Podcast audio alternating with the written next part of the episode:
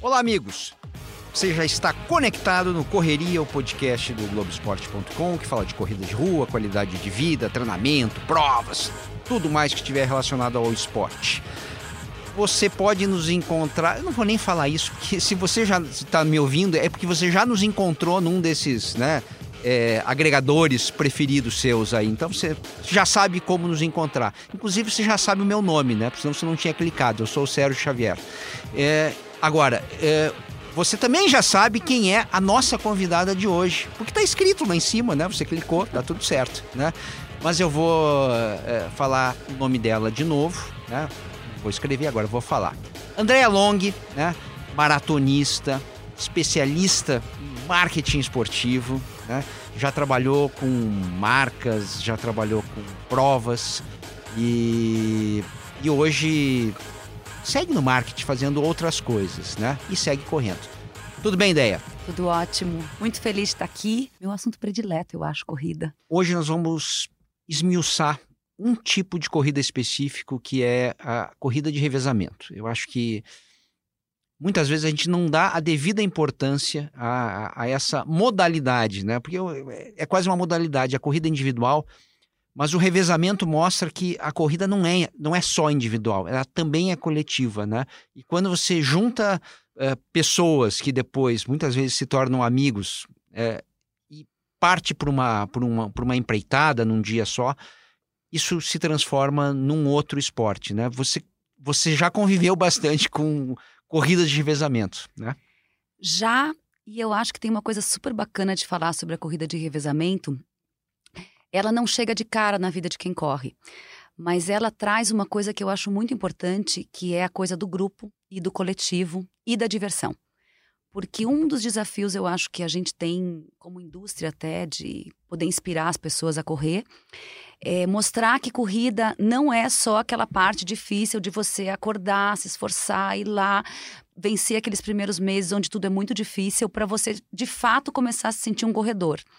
E aí quando você entende que tem um monte de outras coisas em torno da corrida, e isso é muito representado na corrida de revezamento, você começa a achar fã e aí tudo fica mais fácil. Então eu acho que a corrida de revezamento ela traz o grupo para dentro da corrida ela traz a balada para dentro da corrida e ela não se desfaz da performance, porque a gente sabe que tem corridas de revezamento que são super divertidas e tem outras que são super duras e você tem de todos os tipos para você poder se testar e se agrupar. Inclusive na mesma corrida, você pode fazer as duas coisas, né? Você pode ter dentro do mesmo grupo gente que está interessadíssima na performance pessoal e tem gente que está interessadíssima na bagunça geral. Vamos né? falar de volta à ilha? Vamos falar Vamos de volta à ilha. Mas antes, mas antes de falar de volta à ilha, eu acho que tem uma corrida em especial no Brasil que é um pouco, sei lá, como é que a gente diria, um vestibular quase, né? Ou um convite, uma porta de entrada, né?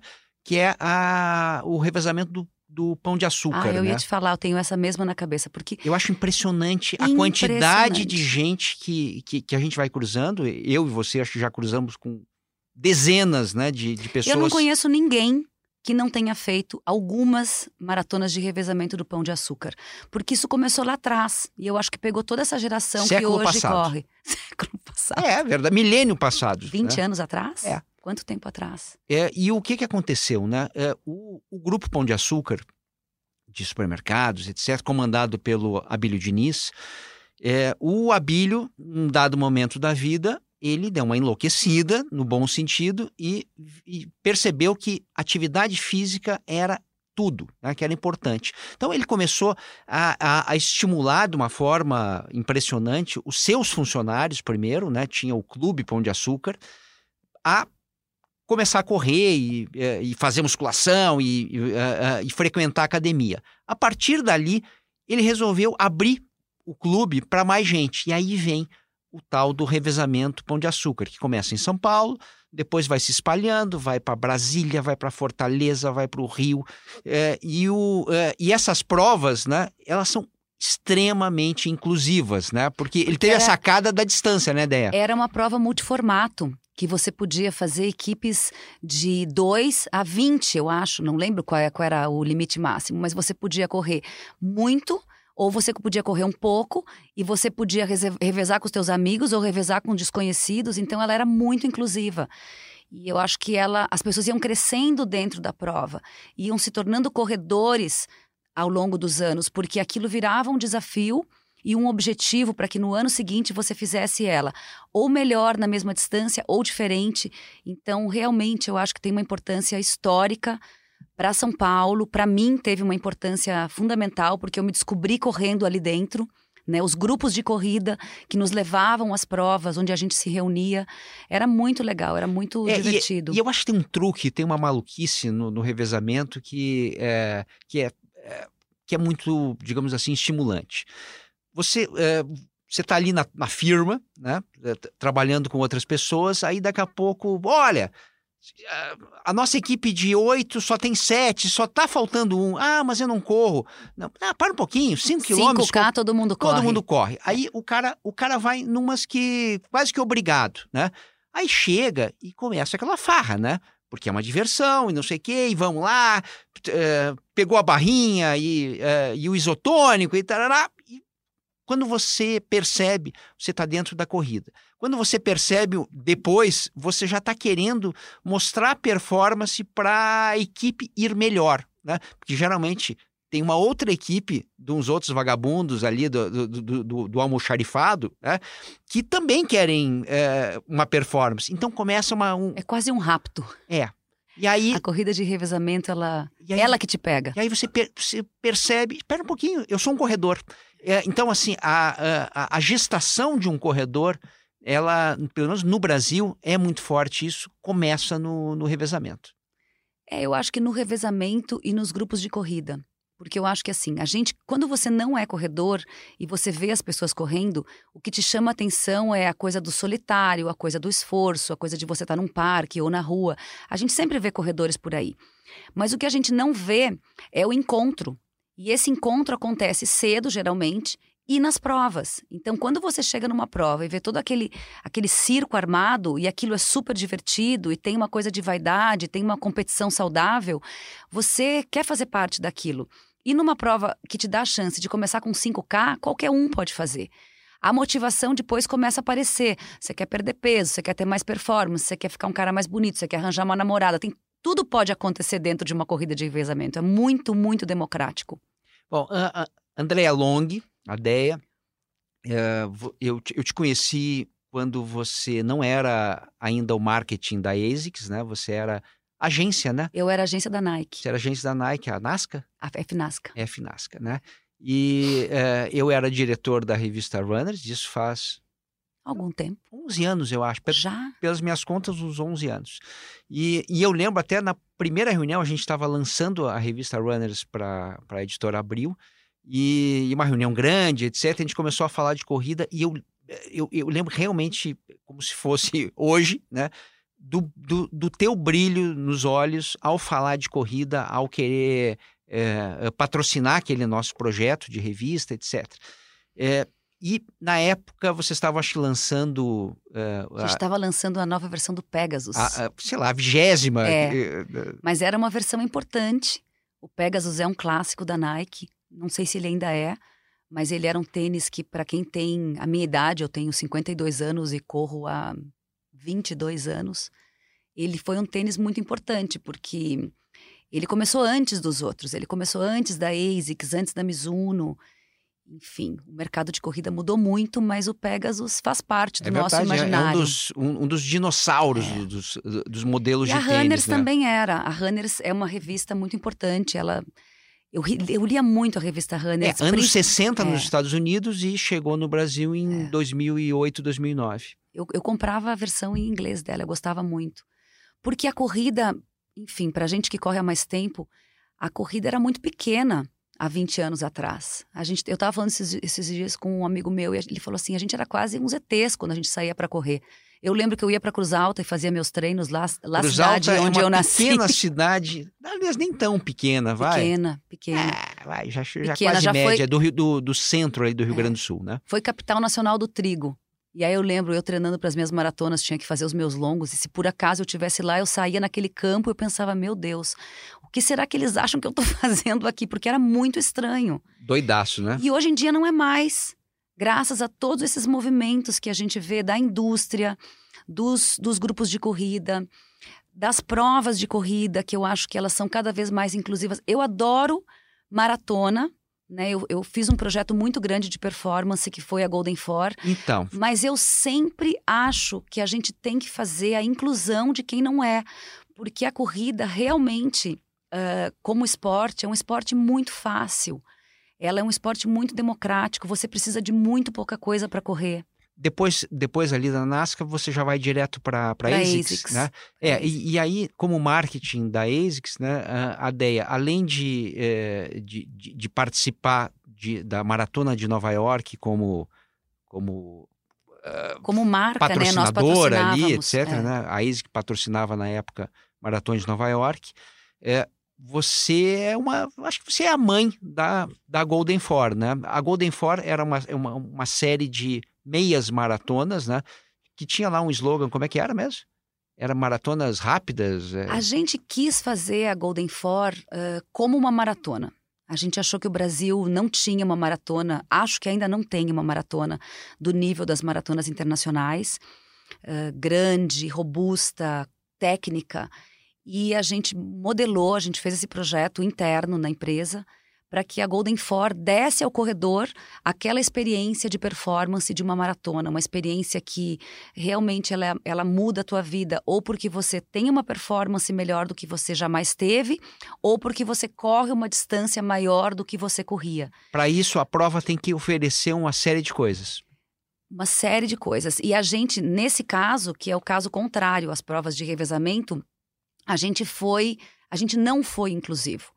Então, ela, ela foi a primeira prova de 21K que nasceu somente com 21K.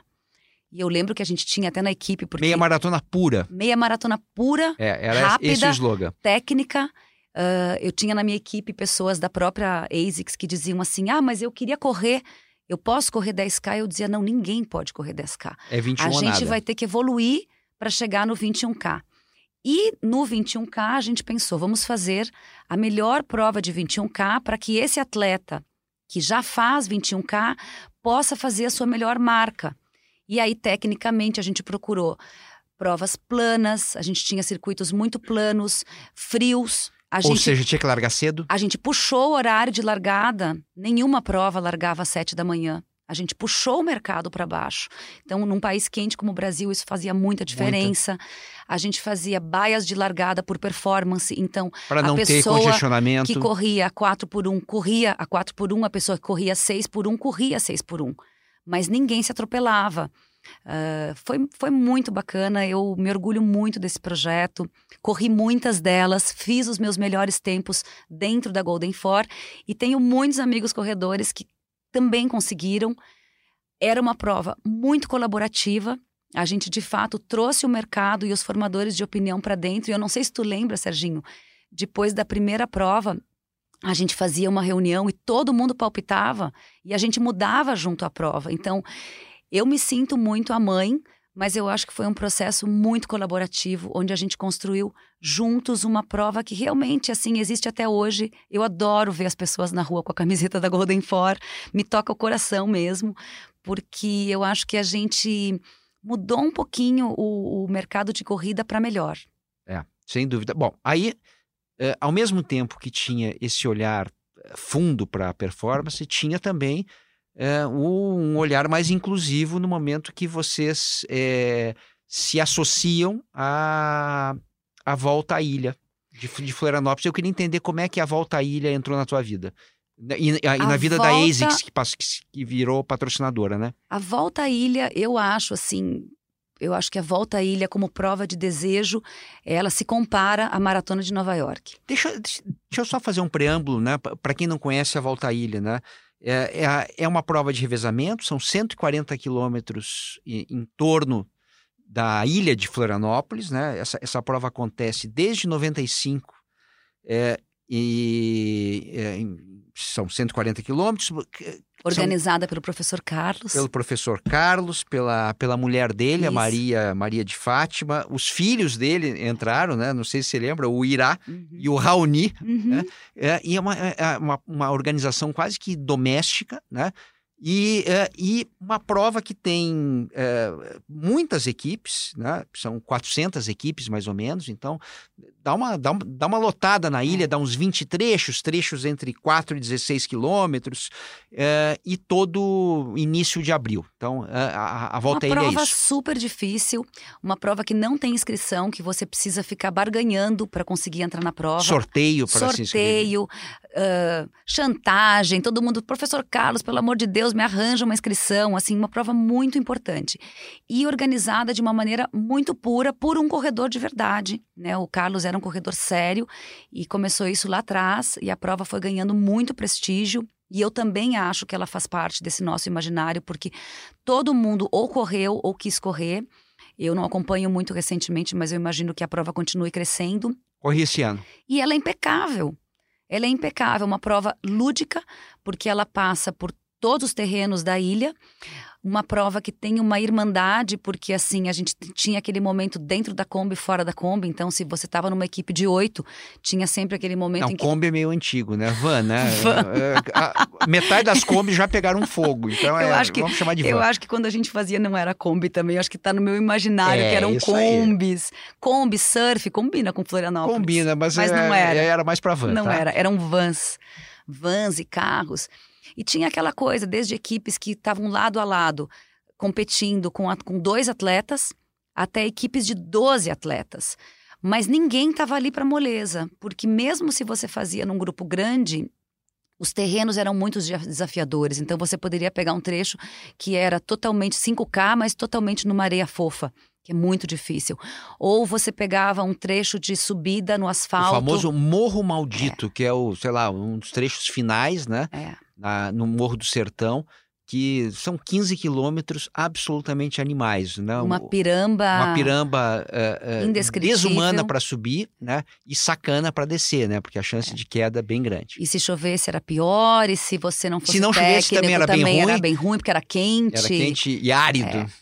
Mas, mas a gente falando de revezamento, né? Eu acho que essa prova é puro DNA de performance. Mas o que me chama atenção era aquela. Parecia que a gente estava num campeonato de surf, né? Porque quando a gente chegava nas praias, era aquele povo lindo, bronzeado, suado, bem vestido, rindo. rindo, e todo mundo feliz, porque essa reunião em torno da corrida que você não percebe se você não está na corrida, os lugares onde a corrida te leva, que você não chega se você não estiver correndo, são incríveis. São incríveis. A gente, eu tenho três filhos uh, adolescentes, adultos, eles nunca viveram isso, eles acham que corrida é muito chato porque não tem bola. Daí eu falo assim: espera para ver. Você vai, um dia você vai cair dentro de uma prova ou de uma maratona internacional e você vai ver a quantidade de coisas que tem dentro de uma prova. E... O Cruce de Los Andes, que a gente já fez também, Sim. que também é uma prova que não é de revezamento, mas que é de dupla. Né? Então, assim, os formatos dentro da corrida são muitos. E a corrida ainda é um esporte que as pessoas não descobriram totalmente, eu acho. É, e, uh, e, eu insisto na história do, das corridas de revezamento, porque uh, é, elas dão uma, um, uma, uma, amplitude né, de, de, de, de possibilidades, de, de, interesses diversos, né? todo mundo na mesma, na mesma prova, uh, uns levando mais a sério, outros levando menos a sério. Eu participei agora nesse, agora recentemente, de, do revezamento Bertioga-Maresias, né? Que eu nunca tinha feito antes, né? Muita gente fez, você já eu fez, já fiz, né? Eu fiz essa prova. Aliás, aliás, me conta primeiro a tua experiência e depois eu conto a minha. Eu adorei essa prova. Eu adorei porque eu adoro praia. São duas edições por ano, né? É, é, de Bertioga até Maresias são 75 quilômetros, né? Uh, os trechos, eu não sei se são, se são variáveis. São... são variáveis. Eu lembro, quando eu fiz, nós fizemos em três. Eu fiz com dois amigos e a prova, eu achei a prova muito nervosinha, muito do jeito que eu gosto, assim, de correr, porque eu gosto de correr forte. E aí você, ou nós íamos em um carro, Ou a gente estava correndo, ou a gente tinha acabado de correr e estava descansando, ou a gente estava dirigindo. Então ela, ela passa muito rápido. E tem uma coisa que eu gosto muito, que é desse encontro uh, no momento do revezamento em que você não está correndo, porque é quando você terminou de correr e entra dentro do carro, você tem a solidariedade dos teus dois companheiros, ou do que vai correr, ou do que está dirigindo. Você tem o entendimento de como você foi, né? Então, fui bem, fui mal, você vai ter que recuperar ou não vai ter que recuperar. Puxa, foi mais difícil do que eu achei. Não, corri super bem. E é um grupo. E a dinâmica do grupo, ela é uma dinâmica muito importante da gente trazer para a vida. Porque na vida a gente trabalha em grupos. A gente trabalha em grupos nas empresas, a gente trabalha. O casamento é, um, é uma parceria. Então, eu acho que essa dinâmica do revezamento, ela é uma dinâmica muito saudável para a vida, porque a gente aprende ali que não é só a gente. Se você ficar chateado porque o teu companheiro foi mal, você não entendeu nada de revezamento, porque revezamento é sobre colaboração e não sobre competitividade. Bom isso.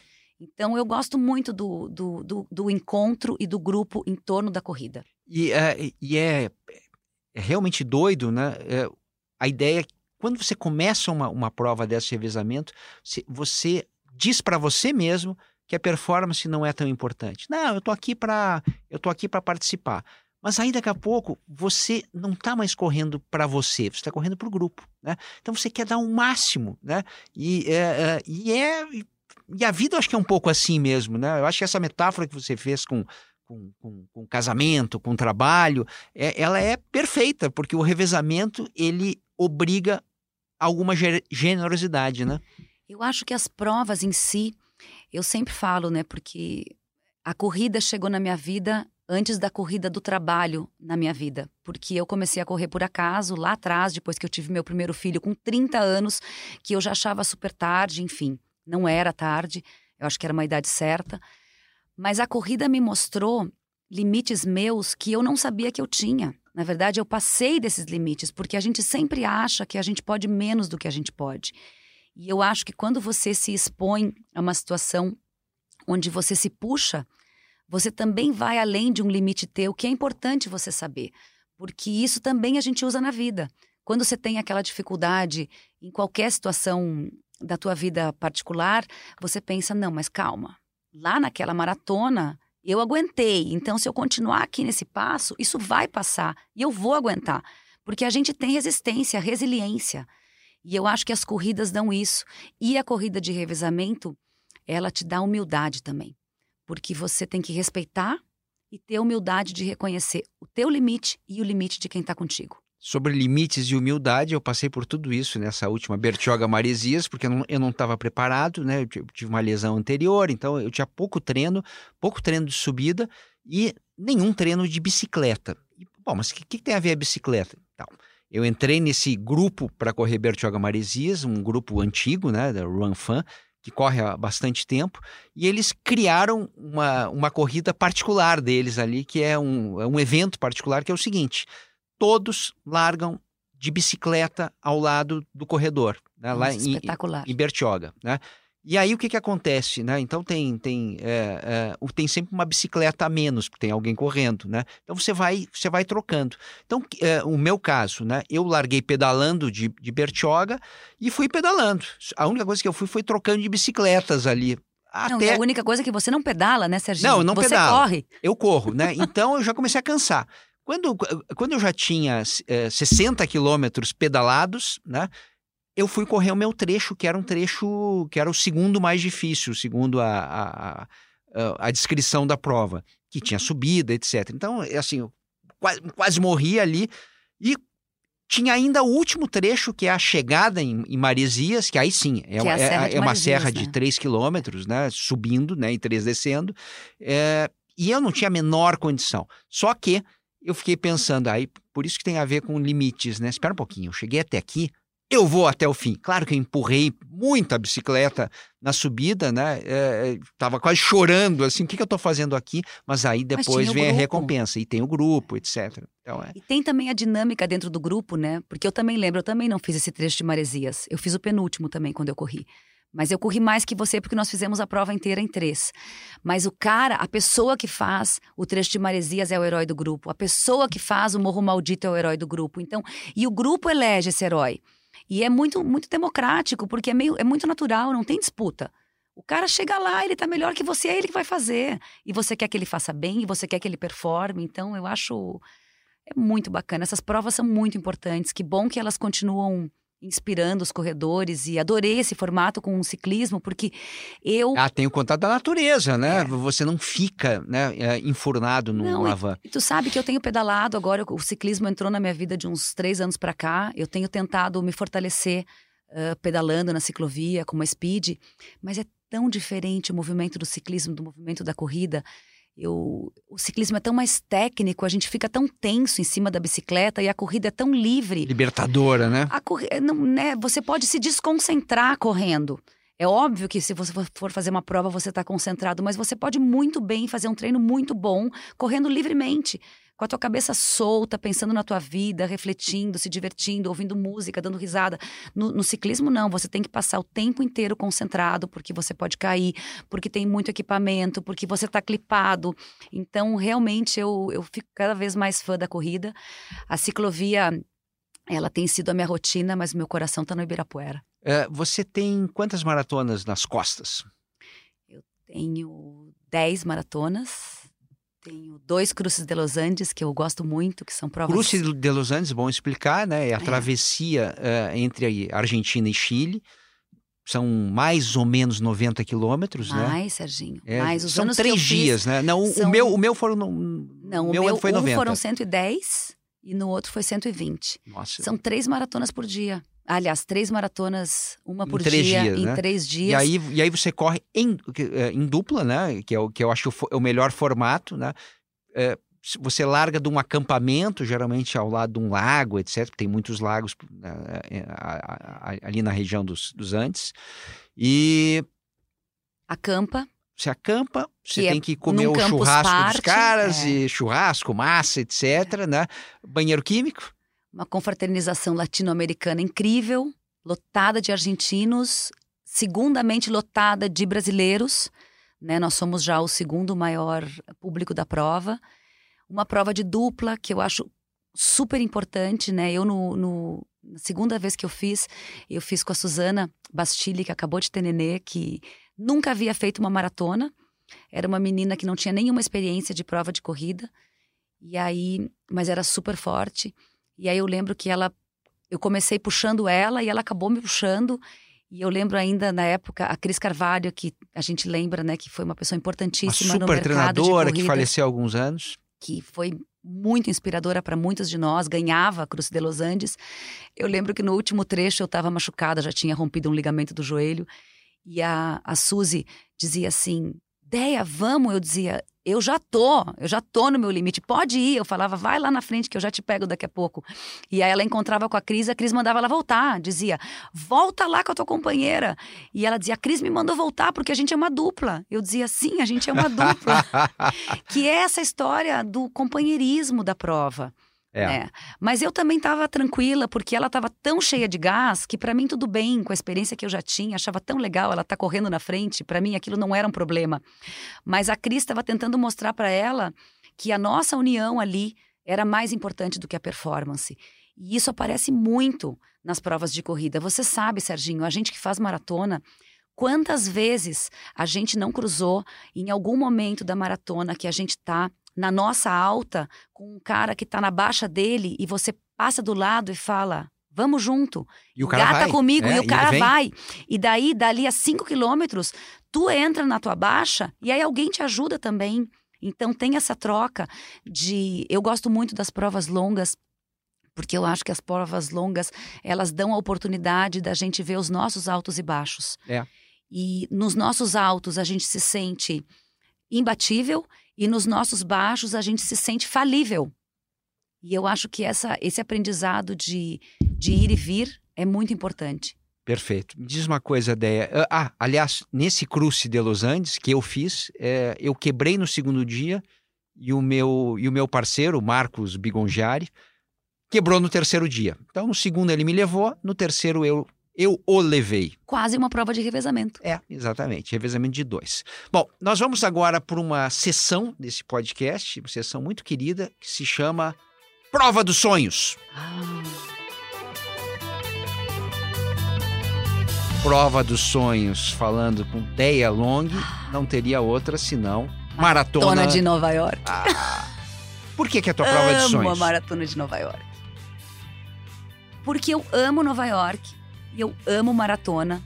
E eu acho que a Maratona de Nova York, mais do que as outras majors, ela ela junta essas duas coisas com uma cola muito forte. Primeiro porque você ela é sempre a maior. Ela é sempre a Estamos mais falando pop. de 50 mil pessoas. Mais, mas- eu acho que hoje em dia tem mais do que 50 mil. Ela é impecável. ahn, é uma prova que acontece sempre em novembro, sempre na primeira semana de novembro, vai acontecer agora daqui a pouco. Eu não tenho um ano que eu não tenha vontade de ir, correr, ver, olhar, parabenizar, apertar a mão de quem usa a medalha no dia seguinte. Eu fiz ela duas vezes e eu trabalhei nela umas outras cinco vezes numa experiência incrível que a ASIC sempre me proporcionou, que eu sou eternamente grata. Eu acho que, assim, sempre as pessoas me perguntam: "Ah, quero fazer uma maratona. Eu sempre falo: faça Nova York. Tinha que fazer uma só. é Faça Nova, Nova, York. York. Faça Nova York, faça Nova York como a sua primeira, faça Nova York como a sua única. Só não faça Nova York buscando performance. Porque ela não é uma prova para Não, performance, tem porque ela é duríssima. descida. Tem muita subida. As pontes, É. né? São, são duras demais. Ela é duríssima, mas ela é a prova no mundo com o menor ah, número de desistência. Eu lembro dos dados que eu tinha na época, que eu não sei se são atualizados, mas menos de 2% não completa. E a gente está falando da maior prova do mundo, que tem mais maratonistas. Porque Porque, as pessoas são empurradas. porque a- o público, ela é o evento com maior público ao vivo no mundo. Então, assim, ela realmente, quando você. Tem, tem uma parte específica da prova que, que me emociona muito, que é quando você, de fato, entra na ilha de Manhattan, quando você atravessa a Queensboro Bridge, faz uma curvinha direita. Primeiro que a Queensboro treme com, a- com, a- com os corredores e com a energia da prova. Então, ela literalmente vibra embaixo dos seus pés. E quando você faz a curva e entra na primeira avenida, que é uma avenida super longa, você consegue olhar 10 quilômetros para frente. As pessoas gritam tanto que você realmente acha que tem uma coisa muito estranha acontecendo. E aí você se dá conta de que essa coisa é você. Você se sente muito importante na Maratona de Nova York, porque a cidade inteira festeja cada um dos 60 mil corredores que participa da prova anualmente. Ela foi uma prova idealizada pelo Fred Lebow lá atrás, Um romeno naturalizado um americano. romeno da indústria de moda, que na verdade era um super marqueteiro E um, que- e um corredor, né? e um corredor que fez a prova para o seu grupo de corrida. Né? E assim, tem um filme maravilhoso com ele falando sobre a origem da maratona de Nova York, que chama hum, Espírito. Não. Spirit of Life. Acho, acho que, que é é isso. isso. Acho que é isso. A gente pode colocar É, depois ali por é. escrito, porque realmente vale a pena. A história dele é inspiradora e a gente entende o renascimento de Nova York, de Nova York degradada, a Nova York que existe hoje, muito em função da maratona de Nova York, porque eles trouxeram o passeio pelos Five Boroughs. Ela é uma prova que sai de Staten Island e ela acaba dentro do Central Park, passando pelo Queens, pelo Brooklyn, pelo Bronx, pelo Bronx não, pelo Harlem, para chegar finalmente em Manhattan e, e entrar no Central Park, que é lotado de gente de todas as idades. Eu, já, eu lembro de ter, ficar muito encantada ah, correndo a maratona de Nova York com 40 anos e vendo uma senhora de 60 anos no meu lado, correndo mais rápido que eu e dizendo, come on, let's go. Então é, é muito, muito emocionante para É, mim essa e, prova. e é interessante porque é, não é uma prova tradicionalíssima, né? A prova começou em 1970, né? Que se a gente pensar em, é, em idade de eventos, é um evento até relativamente novo, né? A maratona de Boston, por exemplo, é uma maratona é, do, de 1800, né? Então é. uma maratona de mais de 120 anos. Nova York é uma, é uma prova nova e a impressão que a gente tem hoje é que é a maratona mais tradicional do mundo, É né? verdade. Não é, né? Mas ela, mas ela se tornou por tudo isso que você está dizendo, né? A integração dos, dos distritos, né? Eh, eh, os cinco distritos de Nova York, todos foram estimulados a, a- a- e premiados. O mais festivo ganhava, ganhava inscrição, ganhava coisas, né? E com isso você você eh, engajou a cidade, né? Eu acho que Nova York tem uma coisa que eu. Eu, assim, eu gosto muito de Chicago também. Acho que Chicago nunca conseguiu isso. Nova York tem uma coisa que eu acho muito diferente. Nova York é uma prova também para quem não corre. E eu acho que nesse sentido ela é única. Porque eu acho que as majors, mesmo sendo importantes nas cidades onde elas acontecem, elas são importantes para os corredores. Eu lembro de uma situação específica na segunda vez que eu fiz Nova York, eu tenho uma grande amiga em Nova York, que é a Vera Beato, e eu me hospedei na casa dela. E ela falou assim pra mim: "Ah, A que horas nós vamos acordar para eu fazer o seu café? Eu falei: Não, Vera, eu vou acordar às quatro da manhã, eu não preciso que você acorde. Aí ela falou assim: Mas eu nunca fiz café para um maratonista de Nova York. Eu faço questão de acordar e fazer o seu café. E aí eu era tratada do começo ao fim da experiência como se eu fosse importante para ela porque eu estava correndo na cidade dela. Eu tinha ido do Brasil, eu me hospedei na casa dela e eu ia dar para ela, que nunca havia corrido e que nunca correrá, um pouco da maratona de Nova York. Então eu lembro que quando eu, eu corri a prova, ela de fato ela me fez um, um oatmeal maravilhoso antes da prova. E quando eu voltei da prova, ela tinha organizado uma festa para os amigos dela para me receberem. Americanos que queriam falar com uma maratonista.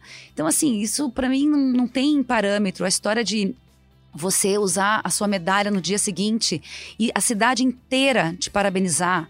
Congratulations!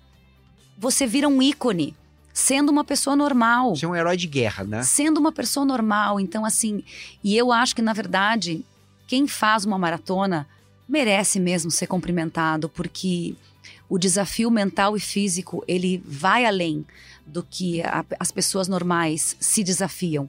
Então, realmente, quando alguém te dá congratulations, você se acha merecedor desse, desse aperto de mão, você ostenta sua medalha, porque ela realmente ela é interna, ela, ela simboliza todos aqueles meses de treinamento, e você poder exibir ela com orgulho, independente do seu tempo, é muito reconfortante. Muito bem. Estivemos aqui falando sobre revezamentos, maratonas, perrengues e tudo mais. Obrigadíssimo, Deia, por essa conversa. Ai, quero fazer mais uma maratona agora, depois dessa papo. Bom, Correria é um podcast que tem a produção e edição de Leonardo M. Bianchi e a coordenação do Juliano Costa, do André Boaventura, sempre dentro do Eu Atleta.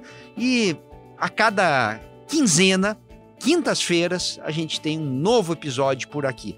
Você já sabe, né? Dá para ser achado no globesport.com barra podcast, na Apple, no Google, Pocket Cast.